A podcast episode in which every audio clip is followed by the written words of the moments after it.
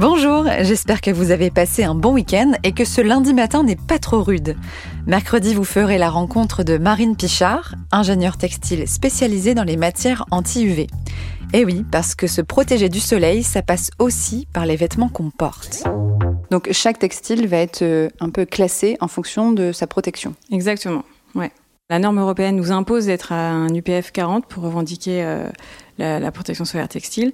Nous, euh, par exemple, chez Decathlon, tous nos tops solaires qu'on vend aujourd'hui pour, euh, pour les sports d'eau sont, en tout cas pour l'enfant, sont euh, revendiqués UPF 50 parce que justement l'enfant, c'est vraiment euh, pour nous un être humain à part entière qui doit être encore plus protégé qu'un adulte parce qu'un enfant qui est exposé, il a un système immature et une peau très fine. Donc un système pigmentaire immature qui ne, ne répondra pas en fait aux, aux agressions des UV. Retrouvez cet épisode en intégralité mercredi. Bonne semaine